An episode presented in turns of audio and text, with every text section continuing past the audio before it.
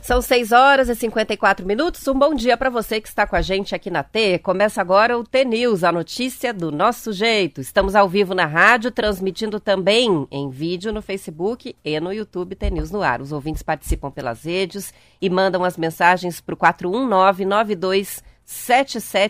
419-9277-0063. Hoje é sexta-feira, 24 de junho de 2022 e o T News começa já. Sextou, Marcelo Almeida. Sextou, bom dia. Sextou, graças a Deus, né? Graças a Deus. Graças que semana corrida Deus. foi. Para é, mim, pelo nossa, menos, foi. Para mim também. Nós estamos aqui. Eu e a Roberta estamos é, trabalhando num evento literário, que é o primeiro evento literário grande, né, que eu vou fazer.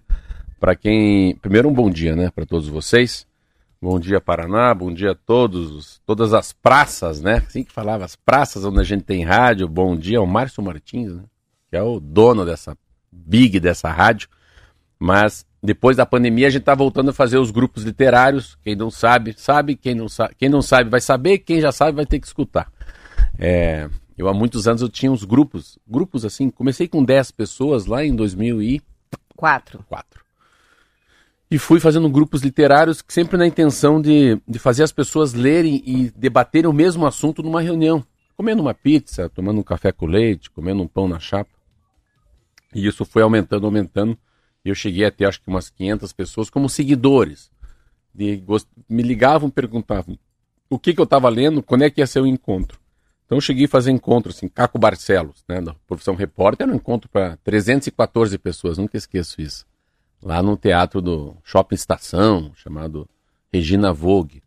Aí eu trouxe o Mia Couto, que a gente fala muito, que é um português de Maputo, uma mulher maravilhosa de Madrid, chamada Maria Duenhas. Meu Deus do céu, aquele foi um quando ela chegou, eu falei, não acredito que a Maria Duenhas está aqui, né?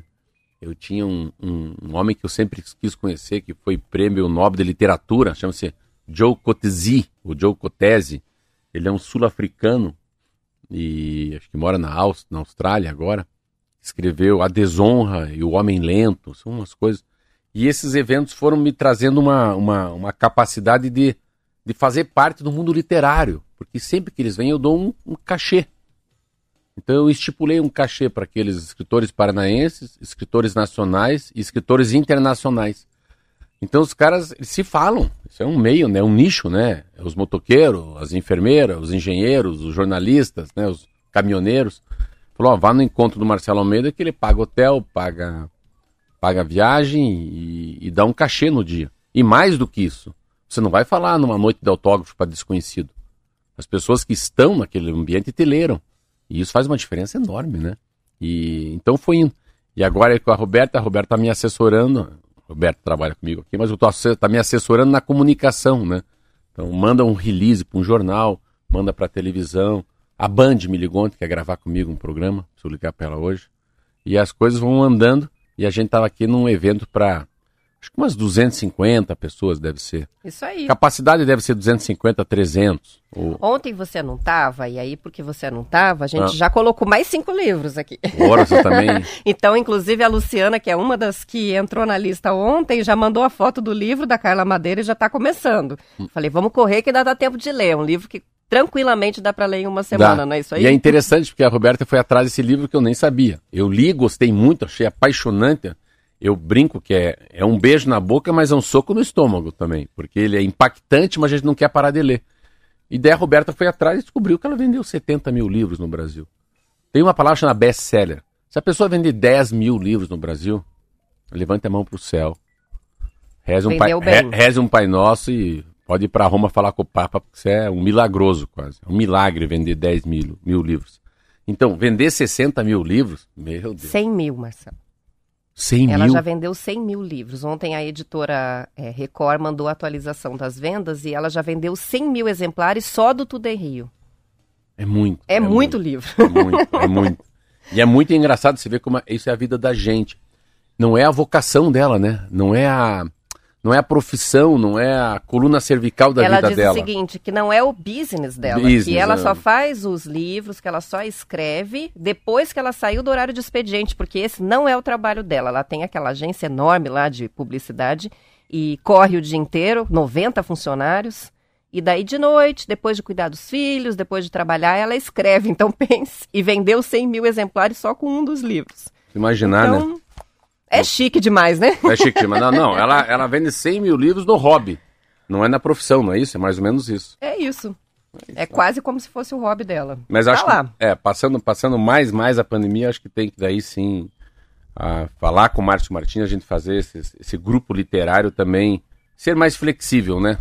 Ser mais motorhome. É, a E receptividade do público foi muito legal, recebendo os convites essa semana, Marcelo, porque as pessoas se lembram, elas não se esquecem do Conversa Entre Amigos. Tem ouvintes, inclusive, aqui que estão mandando É, Mas mensagem é nesse levar um sentido. pouco para o interior. A, a que rádio- lembravam, que já tinham participado lá atrás, porque Ah, um evento legal. que começou em 2004, né? Então ficou muito famoso e o pessoal está comemorando muito o retorno Legal. da programação. Bem legal. Vamos ver o que, que vai vir na sequência. Vamos que vamos, então.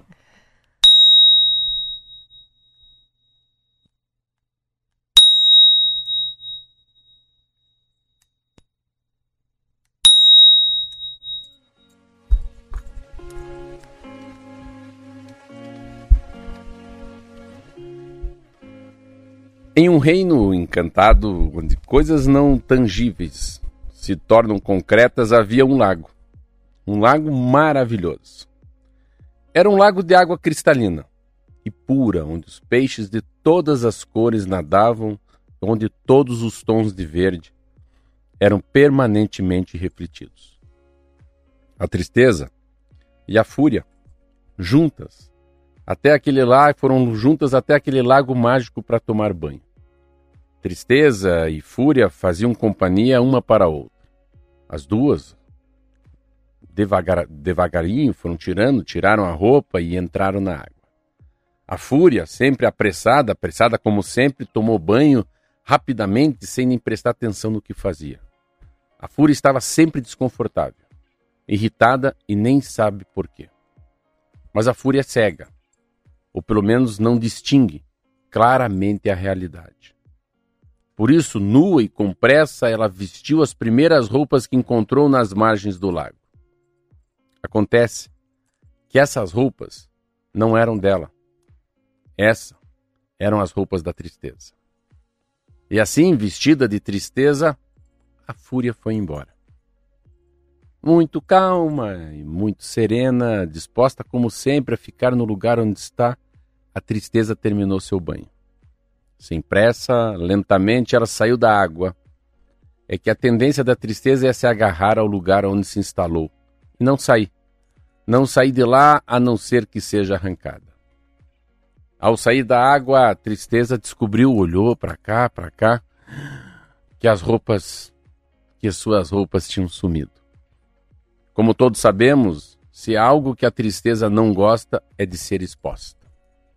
Então, a tristeza vestiu as únicas roupas que encontrou, que eram as roupas da fúria. Dizem que desde então muitas vezes nos encontramos, nós, nós encontramos a fúria cega, cruel, terrível e com raiva. Mas se pararmos para olhar bem, descobrimos que essa fúria que vemos é apenas um disfarce. E que por trás do disfarce de fúria, na realidade, tristeza está escondida. Outras vezes, vemos uma tristeza que se arrasta. E se observarmos bem, descobrimos que é a fúria escondida que precisa ser escancarada para então deixar de existir e de perturbar. E daí? Bom demais, hein? Meu Deus do céu. Bom demais. É, essa é um, Muito é um, verdadeiro. é, esse é um conto que. Esse é um conto. É o que você está vendo, não é o que você está vendo, né? Então, eu, eu fiquei imaginando a fúria e a tristeza indo pro lago, tomando banho, a fúria sai correndo, né? Sabe assim, não tem nexo, não tem pé e cabeça, não tem racionalidade e pega a roupa da tristeza. A tristeza sempre querendo ficar no lugar dela e agora? Ela põe a roupa da fúria. Então, é o que tem por trás da fúria, o que tem por trás da tristeza, são leituras difíceis. Mas às vezes não é o que a gente está vendo. Às vezes aquela pessoa que parece raivosa, na verdade, está muito triste. É e a que que tá- parece muito abatida, muito triste, está cheia de raiva, não é isso? Parabéns. Então, perfeito. Eu achei, eu achei que é um. A metáfora ali é perfeita. Muito linda. Todo mundo vai se reconhecer de alguma vamos. maneira, né? Bom, vamos lá. Agora a gente começa falando de notícia boa, combustíveis. Ai, meu Deus do céu, de novo. Baixou, né? baixou. Não, não baixou. E olha só, o litro do óleo diesel, Marcelo, já está custando mais do que o da gasolina em vários postos de combustíveis brasileiros. E está superando até mesmo o valor cobrado na gasolina aditivada em alguns locais. Isso é algo inédito de acordo com o Sincopetro, que é o sindicato representante dos postos. De acordo com a reportagem da Folha de São Paulo, a situação é um reflexo direto do último aumento anunciado pela Petrobras, que reajustou a gasolina em 5% e 14% no valor do diesel. No, na ocasião, a estatal alegou que o mercado de petróleo passa por uma mudança estrutural e que é necessário buscar convergência com os preços internacionais.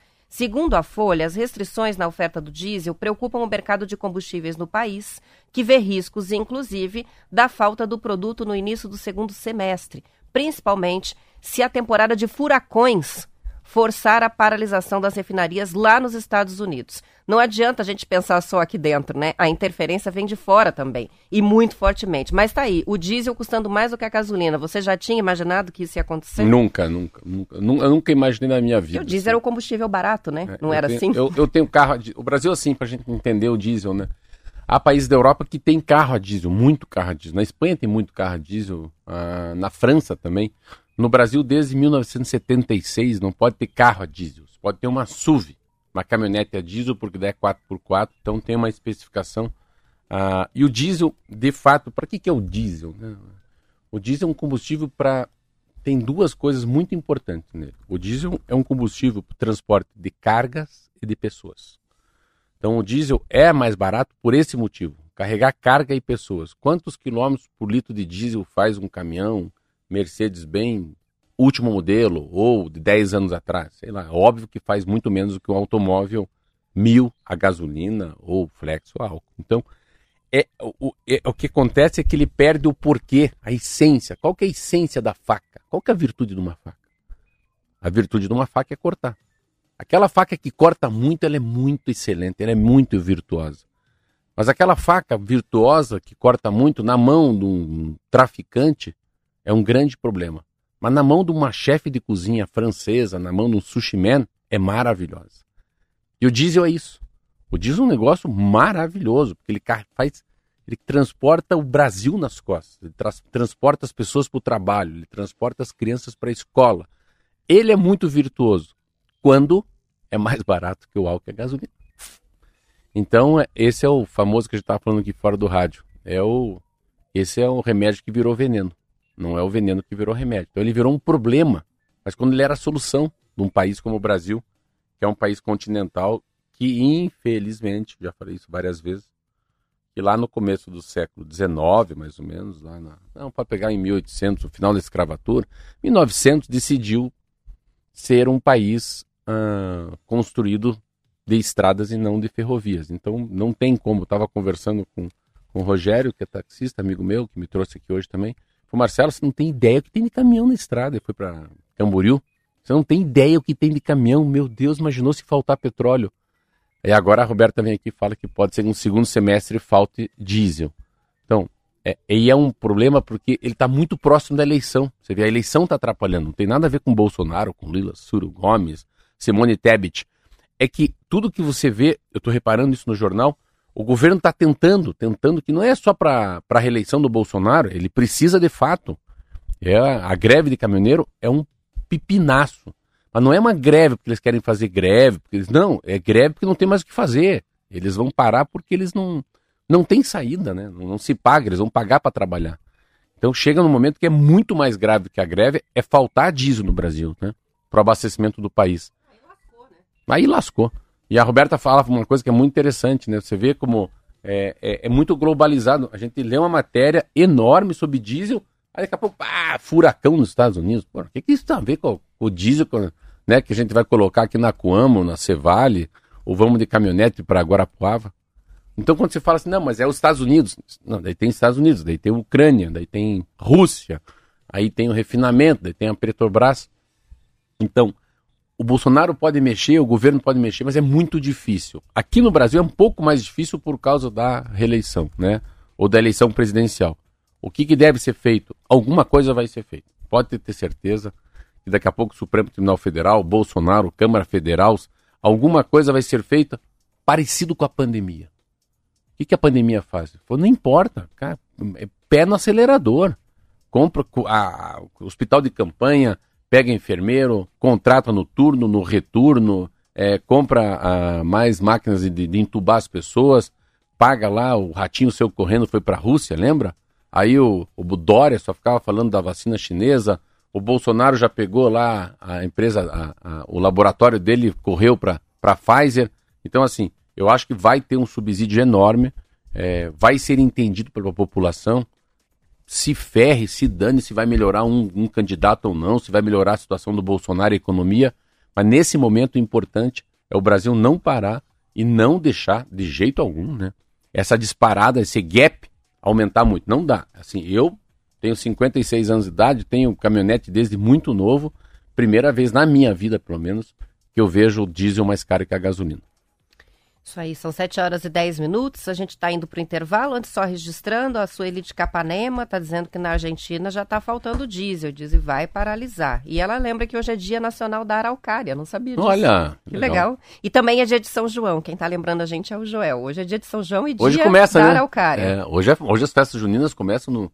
A gente não tem. Eu então... não fui a nenhuma festa junina ainda nessa temporada. Mas é, é, é, é a festa junina, eu estava vendo a festa junina na Bahia, no Nordeste, é impressionante, né? É uma ah, para eles a tradição é bem mais forte, bem mais né? Forte, Lá né? para eles para tudo, porque é. É, São João é, daí, é bem mas importante. a gente, eu, eu, sempre tenho comigo que São João é lugar de pinhão, é quentão, é frio, né?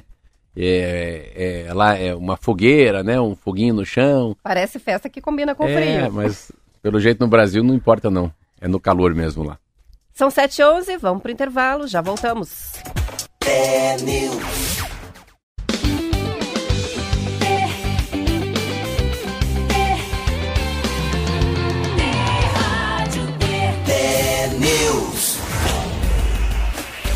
São 7 horas e 14 minutos. O delegado federal responsável pelo pedido de prisão do ex-ministro da Educação Milton Ribeiro afirmou em mensagem enviada aos colegas que houve interferência na condução da investigação.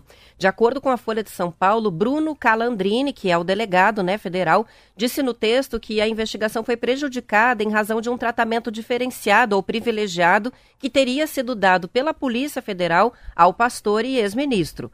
Uma demonstração dessa interferência foi o fato, Marcelo, do Milton Ribeiro ter ficado na carceragem de São Paulo, sendo que havia uma ordem judicial da 15ª Vara Federal do Distrito Federal de que ele fosse conduzido para Brasília. No mandado de prisão do ex-ministro, que foi detido em Santos, constava que ele deveria ser levado para a capital federal logo depois da prisão. Pois bem, o Milton Ribeiro já foi solto, ele conseguiu a cassação da prisão preventiva e deixou a carceragem ontem à tarde. Ele é investigado por corrupção passiva, prevaricação, advocacia administrativa e tráfico de influência por causa daquele suposto envolvimento no esquema para a liberação de verbas do Ministério da Educação. A investigação comandada por Calandrini foi iniciada após reportagens sobre o esquema de corrupção que envolve também os pastores Gilmar Santos e Arilton Moura, que também foram presos. Eles são acusados de liberar verbas para alguns prefeitos apadrinhados pelo gabinete paralelo que funcionava dentro do MEC, isso tudo em troca de favores. O grande problema no Brasil é que essa a gente pode fazer uma vamos tentar se distanciar, né? Ter mais empatia, ver as coisas de longe.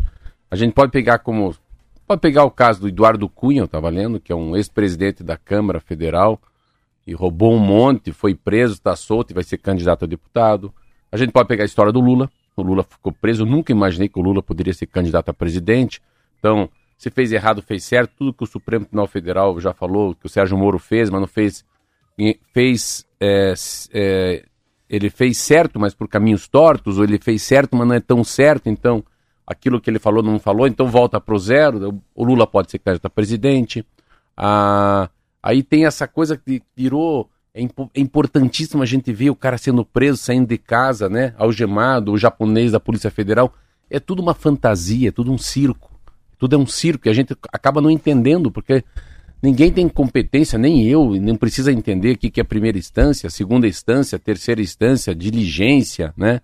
recurso, agravo de instrumento. Tem tanta coisa que a gente não sabe. Então, eu estava nadando, taca pouco.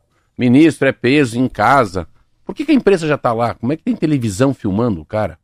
Como é que os caras já sabem que às seis da manhã vão na casa do cara? Só falta ter uma câmera filmando a polícia entrando na casa do cara. Então isso, isso é uma. Que nem o nosso making off aqui, a polícia é. saindo, o policial saindo de casa, tomando seu banho, saindo de casa e indo para operação, não é? É mais ou menos isso. Então, o que eu quero dizer é o seguinte, assim, é que não é de verdade essas coisas. Assim, esses caras foram presos, foram presos. Aí foram presos para atingir a imagem do Bolsonaro, é óbvio que é. é, é aí é, porque assim, é uma corrupção tão pé de macaco, mas é uma corrupção de um mau gosto tão grande eles deviam apanhar, assim, sabe, tomar uns puxão de orelha, apanhar da avó. Porque é uma vergonha aqueles pastores falando em corrupção. E quando se fala em corrupção, se fala em corrupção. Assim, a Petrobras tinha corrupção de cara graúda, era bilhão, milhão. Na conta de um tinha 80 milhões, na outra 50 milhões, na outra 100 milhões. Esses são os três pés de macaco dividindo 60 mil reais. Eu vi um carro lá de 60 mil reais. A pasta desses caras são bilhões de reais. Mas não importa, é ladrão. É ladrão também, é ladrão de galinha também. Tem o ladrão que rouba o galinheiro, o ladrão que rouba a galinha. E esse cara, quando sumiu o Ministério da Educação, a gente falou aqui, mas quem que é esse cara na ordem do dia? Então tem uma coisa assim, a, a política deveria ser a política, o judiciário o judiciário. Eu sempre faço essa coisa do que aconteceu com o próprio Sérgio Moro, né? Vai lá, cara, põe o Lula na cadeia, faz o que tem que fazer, mexe na corrupção, põe os, os empresários, os corruptos na cadeia e fica juiz. Continua sendo o juiz Sérgio Moro. Não é inventado de trabalhar no governo.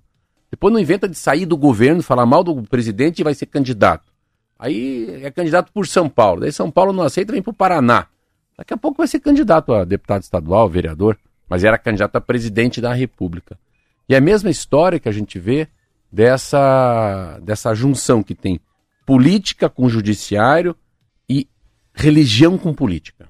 Ah, meu Deus do céu, não, não, não, eu não boto fé nessa coisa, das pessoas ficarem usando o nome de Deus para pedir voto.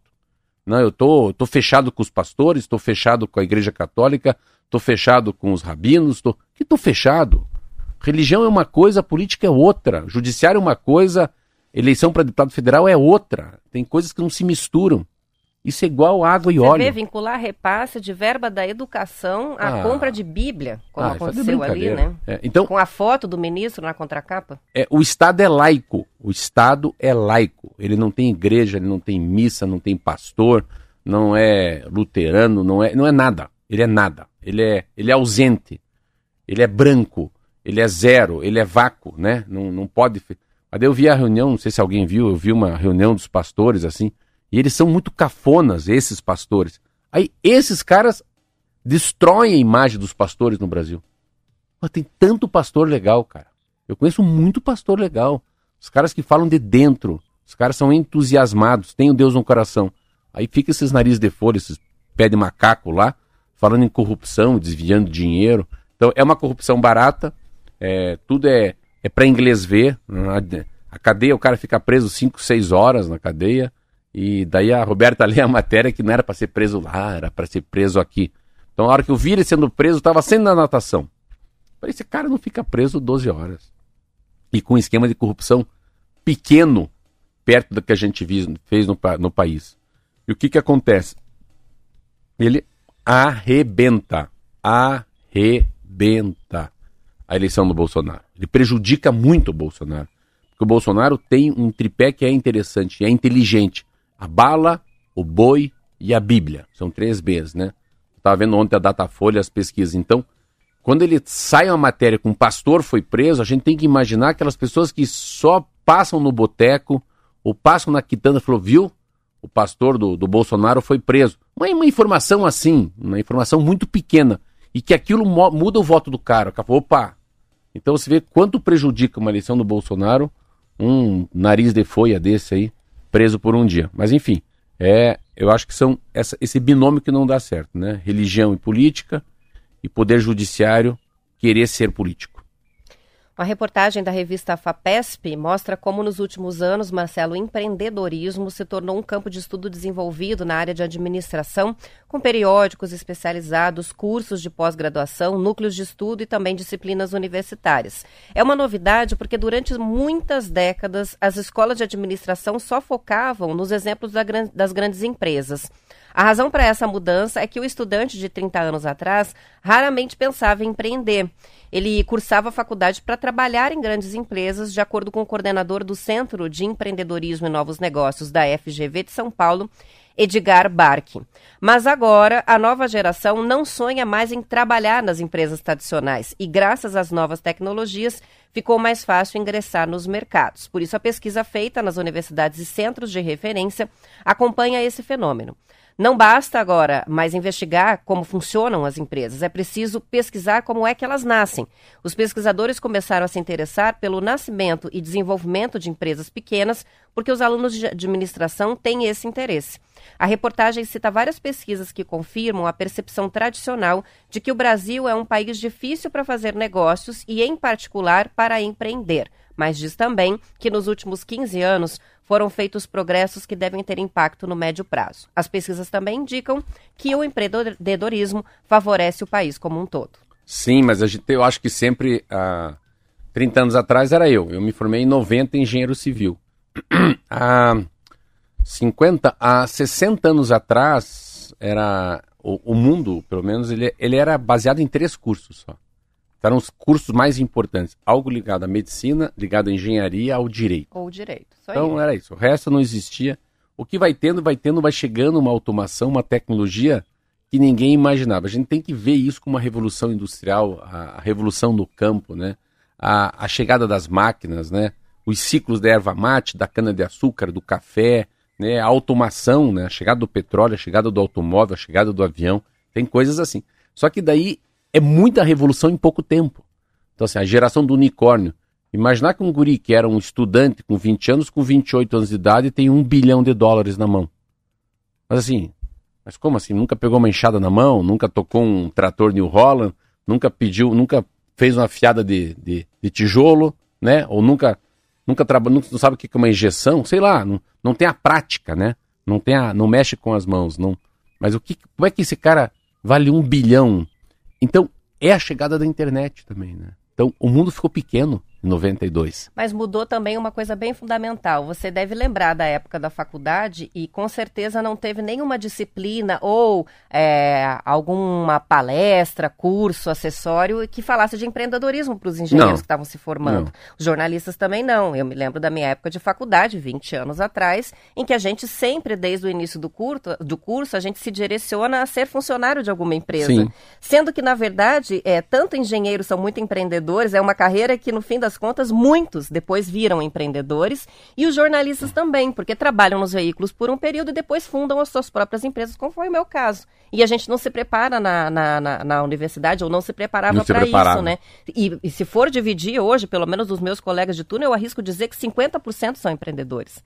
Então, essa visão mudou. Já no ensino médio, as disciplinas começam a direcionar os estudantes até essa mentalidade. Sim, você pode trabalhar numa grande empresa, mas você também pode, pode abrir empreender. o seu próprio negócio com pode esse ser, conhecimento. Pode ser híbrido, né? É. Então, eu acho que essa é a virada de chave. É, os estudantes, desde jovens, já são mais encorajados e recebem uma carga maior de instruções desde a formação para que tenham essa visão de que existe essa possibilidade deles mesmos terem o próprio negócio. É diferente, né? Mudou uma chave. Mudou uma chave. E é, e é interessante essa história do empreendedor, é porque você, você vê assim, eu estava vendo essas grandes empresas, falam muito de startup.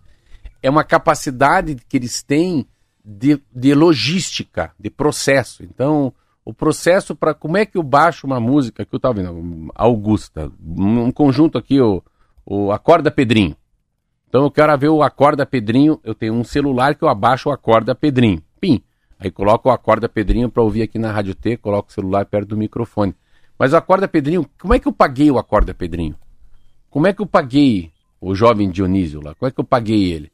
Eu paguei ele porque alguém, de alguma maneira, quando eu cliquei no meu celular, passa por todo um sistema que centavos de real vai para essa banda.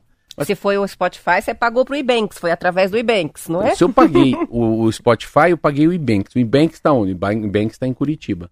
Então, o Ebanks, ele fica entre eu e o Spotify. Mas ele não é o Banco do Brasil. E ele também não é a Caixa Econômica. Então, assim, essa coisa da, de, dessa, desse, desses processos, né? Você pega assim o processo. Como é que pode, né? Eu fiquei imaginando que eu tiro o meu boarding pass para ir viajar para o Rio de Janeiro. Aí eu chego no avião, no, eu não falo com a mulher, eu coloco a minha mala sozinho, eu etiqueto ela, eu. E daí eu não, eu, eu não tenho minha identidade, não. Mas a identidade e a CNH estão no meu celular. Então, assim, eu não preciso carregar nada, mas tenho um, tudo tem um sistema de automação de começo, meio e fim, que é uma linha de produção como tinha Taylor e Henry Ford. Então a Ford era uma linha de produção. Só que esses caras têm uma linha de produção de logística, né, de transação de dinheiro. Eu estava ontem comprando lixeira para minha casa, Tramontina. Mas eu tenho, eu tava louco para ir comprar a Tramontina, assim. Daí a Silvia falou: "Não, vamos comprar pro computador". Eu falei: "Não, vamos comprar lá, louco, né, para sentar, apertar, o, ver o tamanho. Eu não, às vezes eu não sei o que que é 5 litros, 8 litros, 10 litros, 100 litros. Eu tenho uma dificuldade. Precisa ver para entender é, o tamanho de verdade. Às vezes né? os caras falarem centímetros, ó, tem 10 centímetros de frente, de fundo tem 30, eu sei que a minha mão tem 25 centímetros aberto. É assim, não, mas é um lixo de 5 ou de 12? Ai, meu Deus do céu. Sei lá, é, né? de 8. ó, eu tenho um lixo muito bom de 20 litros, mas eu não sei se. Eu, eu, não, tenho ideia quantas garrafas PET cabe num lixo de 20 litros. E se o, de 100 é aquele que fica lá na, né? Fica lá na, no condomínio. Com roda ou sem roda? Mas aí assim, mas eu fui comprando pelo computador. Só que assim, dá muito medo de comprar errado. Mas olha que logística, eu comprei todos, ah, os, todos os lixos da minha casa pela Tramontina, pelo computador e vai chegar na minha casa daqui a dois, três dias. Então, assim, quanta inteligência que tem que ter atrás disso, cara. Imaginar que nesse momento alguém está separando lá no, lá no Ceará, sei lá onde, lá no Rio de Janeiro, não sei onde fica o CD da Tramontina, para chegar aqui na rádio daqui 24 horas. E vai chegar desse tamanho assim, ó. É. Mas o cara que fez isso, isso é um empreendedorismo, que pode ser que por trás dessa empresa que faz o pagamento seja um médico, né? ou seja, um advogado, ou seja, você pega no agronegócio, quem está nos ouvindo no interior do Paraná, cara, tem muito engenheiro, tem muito médico que mexe com agronegócio e não fez agronomia. Para mim, ele é um empreendedor. Não é para você também? Sim, é um empreendedor. A gente tem. Ah, não, a, gente, ó, aqui, a, gente, a gente não tem nada, o Marquinho já está ali no ICDC dele, já já levantou Já o braço. levamos uma facada aqui Tramo... é, Não é Tramontina lixo, é Tramontina faca. Vai na goela. Bom, fica para depois do intervalo. São 7 horas e 29 minutos. É, vamos encerrando a edição estadual, mas continuamos para a parte do Paraná. Nas demais cidades tem o noticiário regional. E aos que ficam, bom fim de semana, bom descanso. Segunda-feira a gente vai estar de volta, de né? Volta. Vamos marcar para 10 para as 7 na 10 segunda? 10 para as 7. Então, combinado. Tá bom, valeu, se cuida.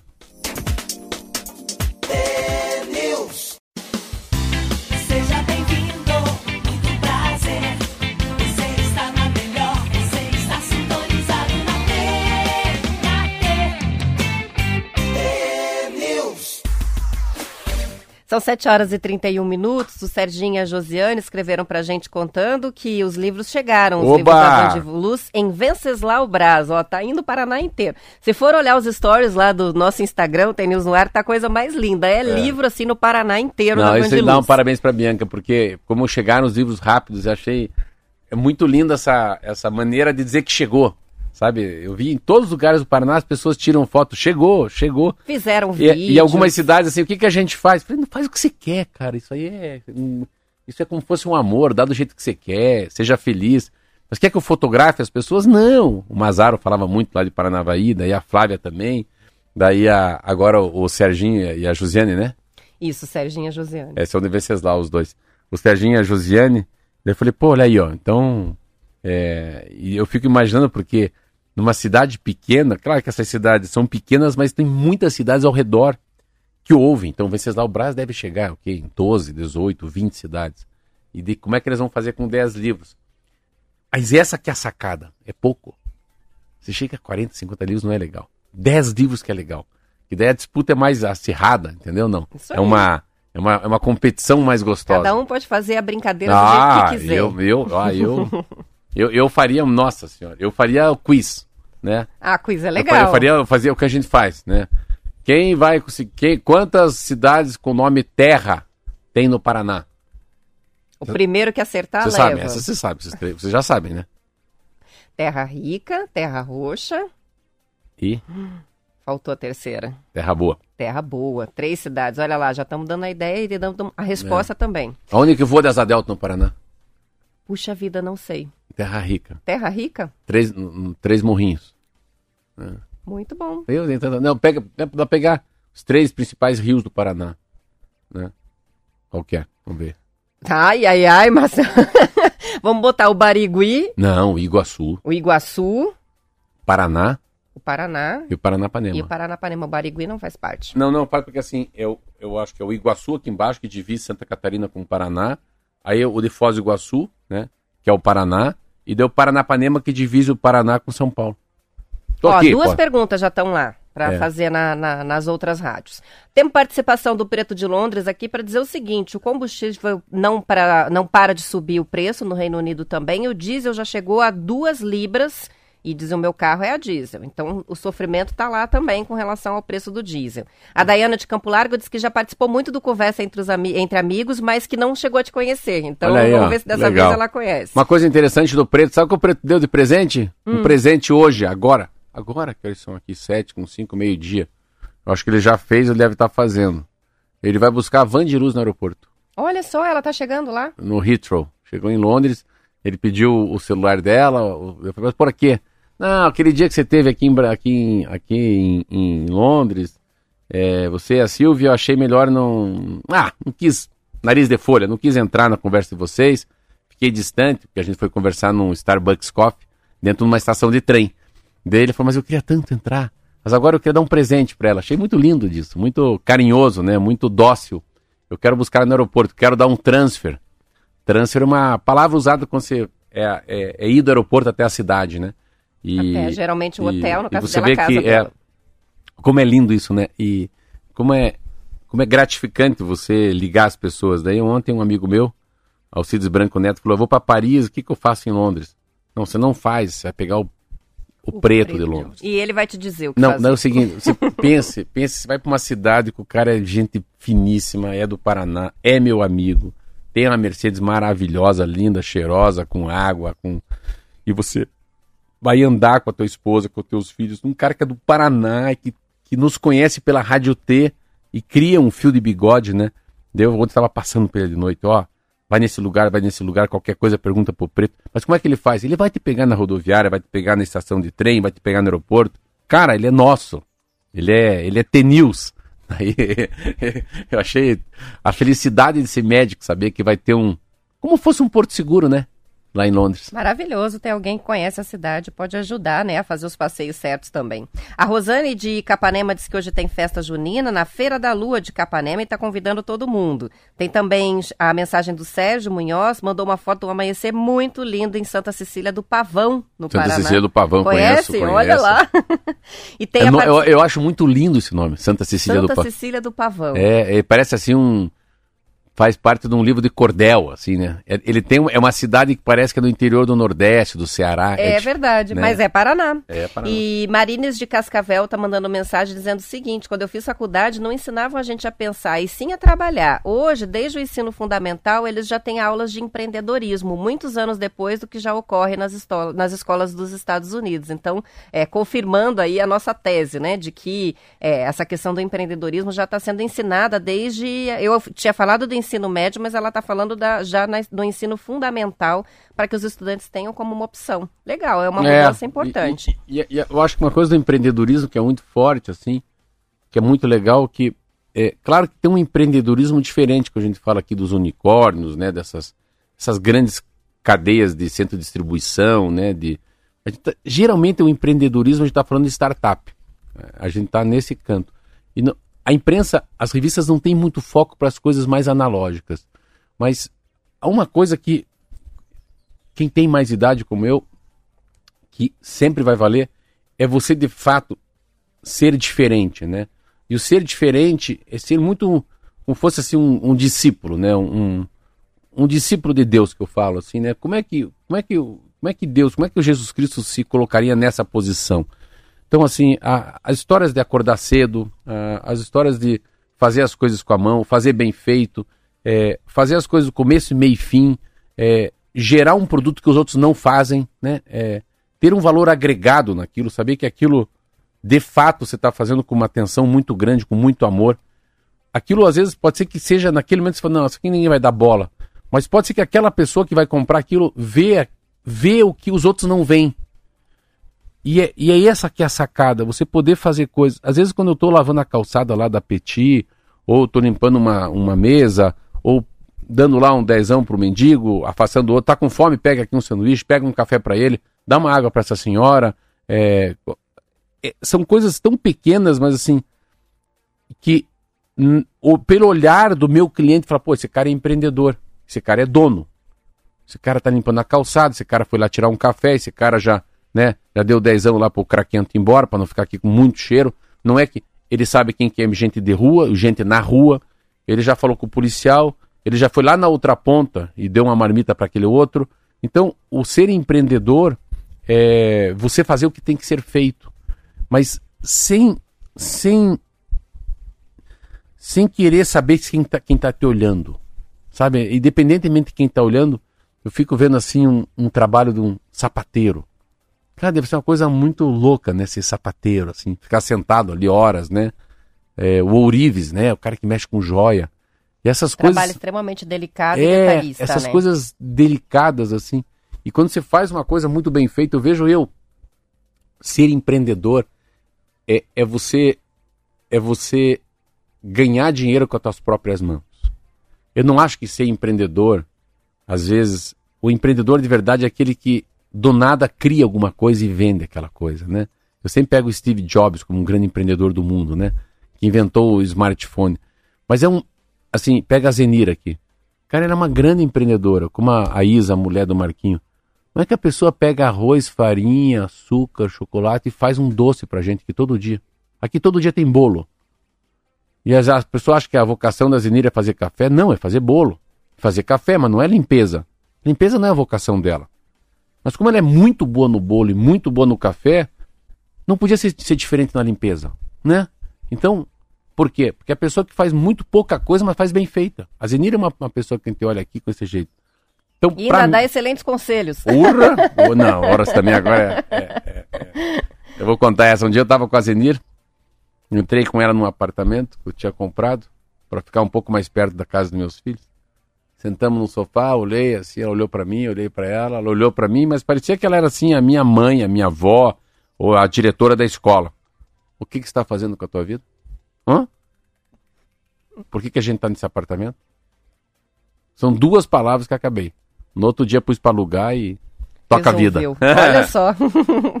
Isso aí, são 7 horas e 41 minutos. A gente tem uma participação.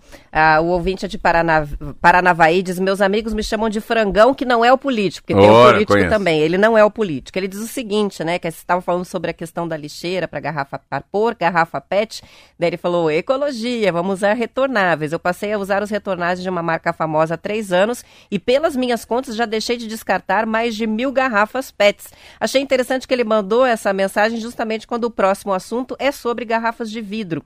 A fabricante de bebidas Ambev, Marcelo, escolheu Carambeí, nos Campos Gerais, para instalar a maior fábrica de vidros sustentáveis do país. O investimento que vai ser feito é de 870 milhões de reais. O anúncio foi feito ontem. A construção já começa neste ano com a criação de 1.500 vagas de emprego durante as obras. A partir do início da operação, que está prevista para acontecer em 2025, serão entre 340 e 400 postos diretos de trabalho ali para o pessoal de Carambeí. A planta industrial vai produzir garrafas a partir da reciclagem de cacos recolhidos, fruto de parcerias com empresas de logística reversa e cooperativas da região. Vão ser produzidas garrafas do tipo long neck de 300, 600 ml e 1 litro para vários rótulos da empresa, como a Brahma, a Skoll, Budweiser, a Estelinha, Bex e Spaten.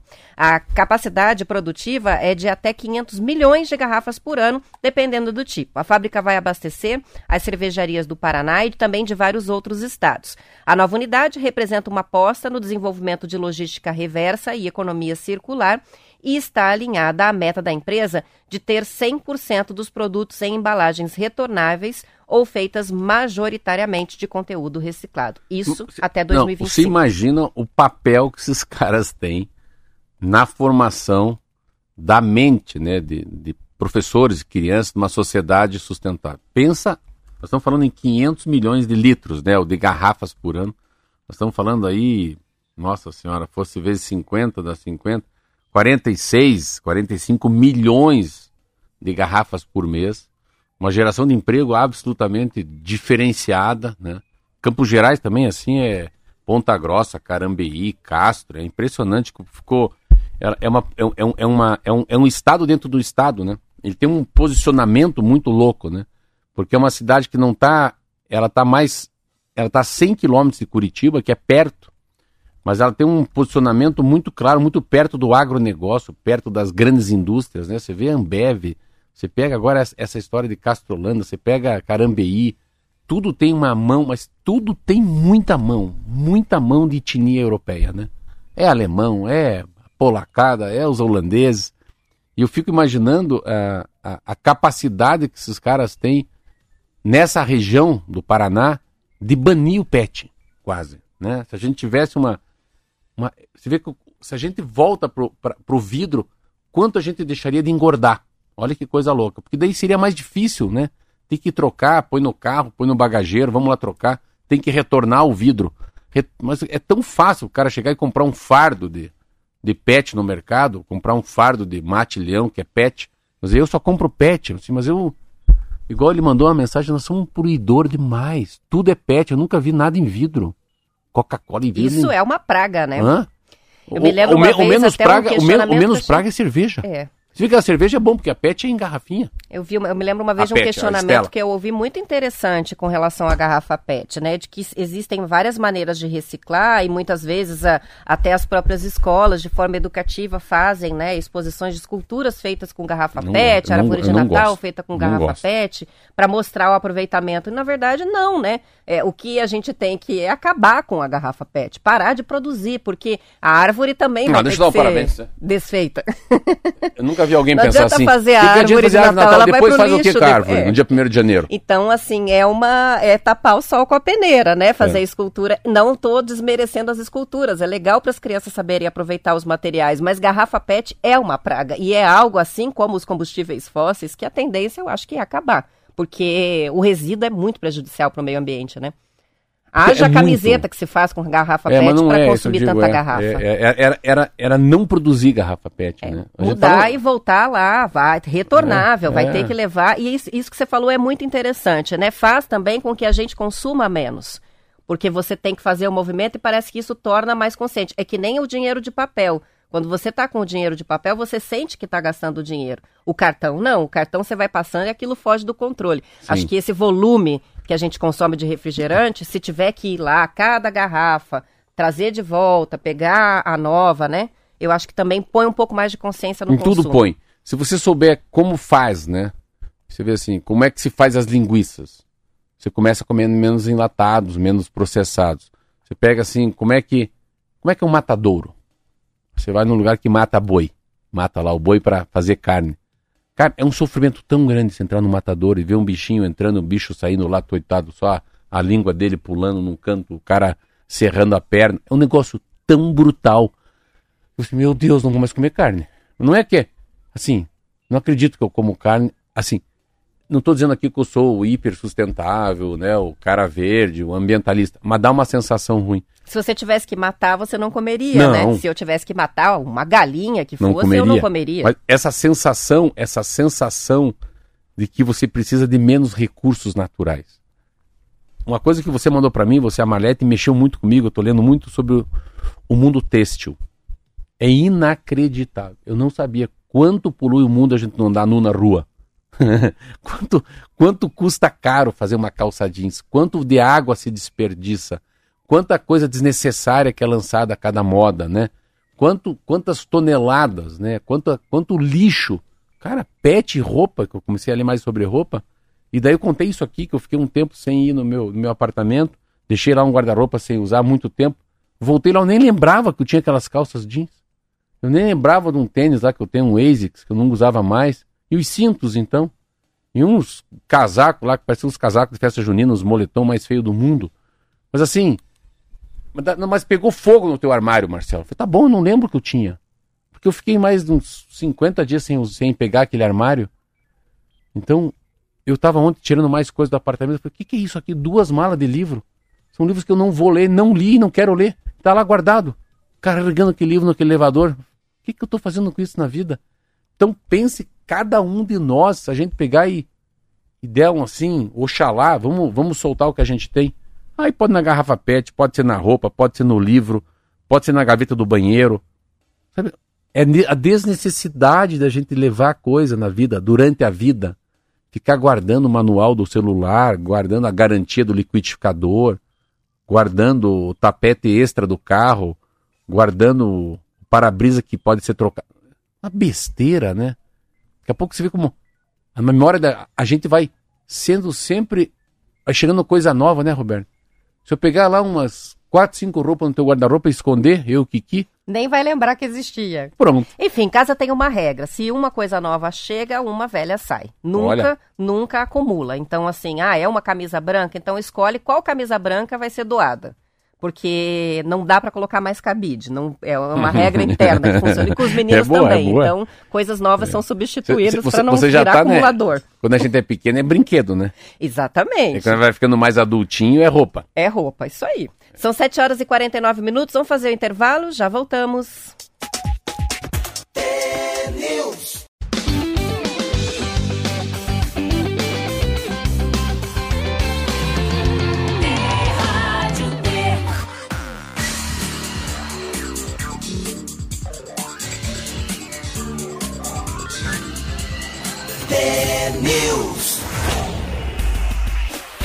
São 7 horas e 51 minutos. Depois de perder assinantes pela primeira vez em 11 anos, a Netflix anunciou a demissão de cerca de 300 funcionários ontem. Foi o segundo corte na empresa neste ano, de acordo com o Estadão. Em maio, 150 pessoas foram demitidas. Em comunicado, a companhia lamentou a necessidade dos cortes e alegou que os ajustes foram necessários para fazer o alinhamento entre os custos, que são crescentes, e um aumento mais lento da receita. No primeiro trimestre, a empresa teve crescimento de 10% na receita, que foi de 7,87 bilhões de dólares. A queda de 200 mil assinantes nos primeiros três meses do ano foi resultado da guerra na Ucrânia, que levou a plataforma a suspender o serviço na Rússia e, com isso, eles perderam 700 mil assinantes. O resultado só não foi pior porque a empresa conseguiu adicionar 500 mil novos clientes no período. No total, a Netflix tem 222, né, tem 222 milhões, milhões de, de assinantes. Para aumentar a receita, agora a companhia planeja o lançamento de uma versão do serviço de streaming de filmes e séries que será rentabilizado com as propagandas, como se faz na televisão. Isso aí vai ser ruim, hein? Vai entrar anúncio no meio do filme. Segundo a mídia hum. internacional, a Netflix já busca acordos com vários parceiros para poder viabilizar esse novo modelo de negócios. Ah, eu, eu tenho uma, uma visão que as coisas são cíclicas, vão, vão se fechando, vão abrindo mas elas nunca perdem assim a coluna cervical. E, então, é, chega numa, numa capacidade tão grande de, de, de, tanto Netflix, tanto ficar em casa, tanto streaming, que algumas coisas vão voltando. Né? Eu acho que o cinema volta, eu fui naquele Top Gun, o filme volta um pouco. Se parar para pensar, você está falando de 222 milhões de assinantes, é o número de cidadãos brasileiros. Vamos pegar que cada casa tem cinco pessoas que assistem. Estamos falando um negócio, se imaginar, eles devem alcançar facilmente, dá para fazer vezes cinco uma conta dessa. Ah, sim. Eu acho que então, cada conta tem cinco usando. Então, a gente pode falar que é, um bilhão de pessoas usam Netflix. Um bilhão. Porque assim, quantos bilhões são muito pobres na África, né? É, o que, que é a China né, no mundo? Você vê a Rússia numa porrada só, 700 mil assinantes deixam de ver. Então, é, mas é uma coisa que é muito grande mesmo. Assim, um bilhão de pessoas assistem um seriado na Netflix, é muito grande mesmo. Mas eu acho que vai dando uma. Vai dando, acho que a pandemia traz assim. Eu comprei uma casa que tem o tal do home theater. Mas assim, não é a parte da casa que eu dou bola. Eu estava falando, falando isso com a arquiteta. Eu quero fazer onde meus filhos vão almoçar e que a 4, 5 metros tenha uma televisão para eles verem também o jogo do Coxa, do Manchester, né? Ou ali também pode ver o Netflix. Então, eu não quero que eles fiquem no home theater vendo Netflix. Fica junto, né? Um come um bife, outro toma um mate, outro vê o filme, outro vai para televisão. Então, e é, é, aquilo que a gente falou aqui ontem, né? Da, de, como é que se acessa a internet? Não se acessa a internet pelo computador, acessa pela televisão. Então, é, é, eu acho que chega, tudo tem um limite, assim. A gente está falando alguns dias aqui de uma coisa que é uma nova onda de demissão, hein? Demissão de coisas muito grandes, né, Roberto? A gente falou das startups, né, que estão demitindo agora a Netflix É, agora a Netflix, a gente falou, é. Você vê como as coisas, as coisas têm uma um gigantismo, não são grandes, são gigantes, né? E não tem é, é, é, uma, é uma grandeza às vezes que sobe muito rápido, sobe, e tudo que sobe muito rápido cai muito rápido. Eu estava lendo aquelas ações da Magazine Luiza, eu estava vendo a história da Natura, eu estava vendo essa história do, do Netflix hoje, a, né, você vê assim, esse mundo, né, o cara vai, vai daqui a pouco, não é mais, ele não é mais o bicho da goiaba, né? Daqui a pouco o bicho da goiaba é o pequenininho. Por isso que a gente está falando de empreendedor, ser empreendedor é, é ter uma batidinha assim, começo, meio fim, começo, meio fim, de manhã, de tarde, de noite. Daqui a pouco você vai daquele caminho da roça, você vai fazendo tantas vezes aquele caminho, sabe, que afunda o chão. Aí sim, aí você tem base para aguentar as coisas. Ontem eu fui fazer uma palestra no, no, no Coxa para Sub-11. Nossa, eu aprendi tanto, mas tanto. Tinha um cara explicando sobre maturação, sobre músculo, sobre a nutrição das crianças e falando para os pais, falando para os pais, não, não deixe ele correr domingo, não deixe fazer musculação. Ele não tem um poder cognitivo, ele não é adulto, ele é uma criança. Ele não é um diminuto de adulto, ele é uma criança, ele não pode cabecear como cabeceia o Léo Gamalho, ele não pode pular como o Robinho pula. Não está pronto ainda a tíbia dele, o músculo não foi feito. Ele é 20% do que ele vai ser no futuro ainda. Tem 80% para crescer. Eu fiquei olhando assim, um cara falando. Eu vi que aquele recado era para os pais, sabe? Tipo, não acha? E o cara começou a cada 10 Pega mil. leve, né? A cada 10 mil, um vai ser jogador. A cada 100 mil crianças que estão no, no, no esporte profissional, um jogar fora do Brasil. É uma loteria praticamente, Não, né? Aí começaram a falar. Então, de vocês todos que estão aqui, é capaz que nenhum, ou todos, ou um só. Um de vocês só vai chegar a ser jogador de futebol. Aí você fica olhando. E o cara vem e explica daí por quê. Meu Deus do céu. Daí eu fui falar do burnout. Eu fui falar de outra coisa. Por que, que os pais não podem impressionar? Vocês podem ser torcedor, pai, mas não torcedor. Você não pode pôr teu sonho no pé do filho. E vocês não têm que ser o Messi. Tomara que você não seja o Ronaldo Fenômeno. Porque parece apoio, mas na verdade é um ato narcisista, né, dos pais, às Apoio vezes, não, que é querem ó- ver o sucesso através dos filhos e acabam botando pressão demais nas crianças. A não palavra é? é pressão. E o esporte faz isso de uma. No esporte, isso acontece de uma forma muitas vezes cruel, porque a avaliação do que a criança produz é feita na hora, né? Errou, não conseguiu pegar, É. não está conseguindo correr o suficiente. Então é a criança é avaliada no seu desempenho, é minuto a minuto e recebe esse feedback imediato. Então é muita pressão, né? É, é interessante puxar esse assunto e. e ah, mesmo não, não, não- em outros esportes, não só no futebol, mas no futebol tem essa coisa, porque envolve muito sonho, muitas vezes, dos pais, né? E, Se você ter uma ideia, ele estava falando uma coisa que a última coisa que é importante do futebol, sabe o que eu quero? A velocidade. É a última coisa que você vai aprender. Tem tanta coisa antes, então assim, tem. tem... E eu estava como falando nessa palestra, não sei que eu estou mudando de assunto, eu estava contando da capacidade, por que, que o Hulk ganha 1 milhão e 850? Eu vi o jogo. E eu fico olhando, assim, tava olhando, a Globo colocava, paralisava a imagem. Tem um lateral do Atlético Mineiro, o Mariano, que bate na bola, a bola passa o campo inteiro e cai perto do Hulk. O Hulk tá correndo, parece aquele bumbum dele, parece um fogão de 12 bocas. Parece um trator, um hammer. Os caras no lado, ele daqui a pouco o goleiro sai correndo, ele pá, bate embaixo da bola, a bola vai lá no céu, cai direitinho. Pensa a velocidade que aqueles caras estão correndo, a habilidade, né? A visão espacial.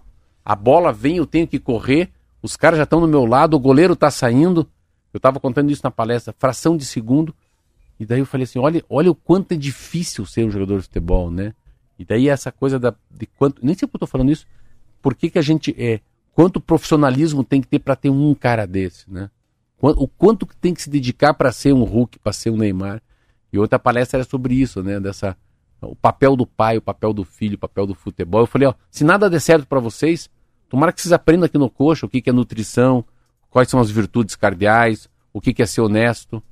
Ontem eles perguntaram como é que eu faço para ser um grande E o hábito do esporte, que esse não precisa dispensar que ele vale para a vida inteira. Ontem né? eu falei o seguinte: como é que faz para ser um grande jogador? Não importa. O que importa, sabe como é que faz? 33% de você é do teu pai, 33% é tua mãe, e 33% é com quem você vai andar. São as escolhas que você vai fazer. Se andar com mentiroso, vai ser mentiroso. Andou com frouxo, vai ser frouxo. Andou com fofoqueiro, é fofoqueiro. e assim foi. Muito bem. O programa hoje tá curto, hein? Tá curto. Não é curto, né? A gente tá falando demais. São 7 horas e 59 minutos, mas vamos encerrando por aqui. Vamos pro final de semana. Segunda-feira estaremos de volta. Bom descanso pros ouvintes e até lá. Tchau, até segunda.